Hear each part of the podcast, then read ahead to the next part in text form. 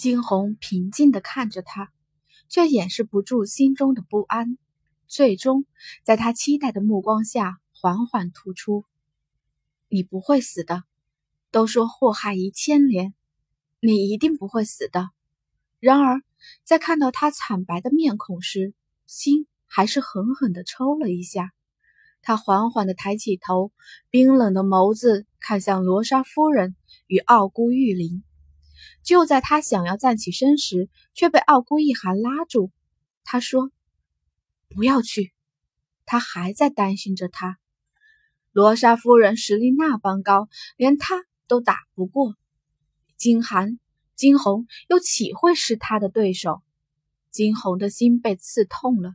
他点头：“好，我不去。”傲孤一寒伸出手，轻轻地抚摸上他的脸颊。带我走，好，我带你走。他轻轻开口，却丝毫没有发现自己早已泪流满面。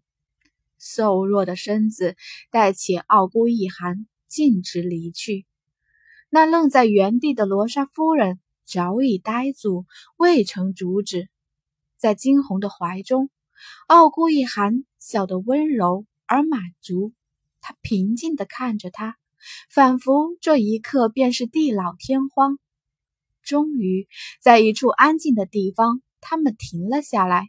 傲孤一寒缓缓吐出一句：“如果我死了，你会不会为我流一滴泪？”惊鸿摇头，低声呵斥：“不会。如果你死了，我就把你弃尸荒野。你好大的胆子！”居然敢把我弃尸荒野，所以我不许你死！傲孤一寒的唇角吐出的鲜血越来越多，声音越来越无力，眼睛也开始缓缓合上，泪水涌出。虽然这个男人是那么的可恶，可是他真的不希望他有事，他宁愿这一刻躺下的是他。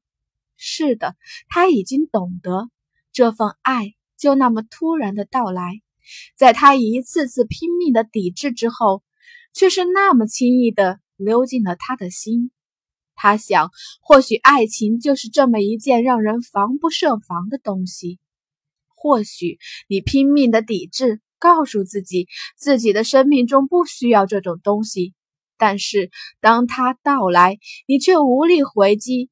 无论你是多么残忍的对待自己。或者是多么生疏的对待他，爱就是爱了。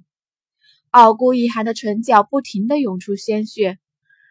如果有来世，惊鸿的双手缓缓的收紧，食指完全的呛入掌心，直至掌心血肉模糊。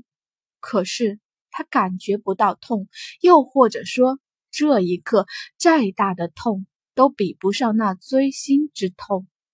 他拼命地压抑住眼中的泪水，低下头，听着他那断断续续的话语：“来世，我一定不会让你跑掉，我一定要跟你在一起。”惊鸿的眼泪终于喷薄而出，大声尖叫着：“不！”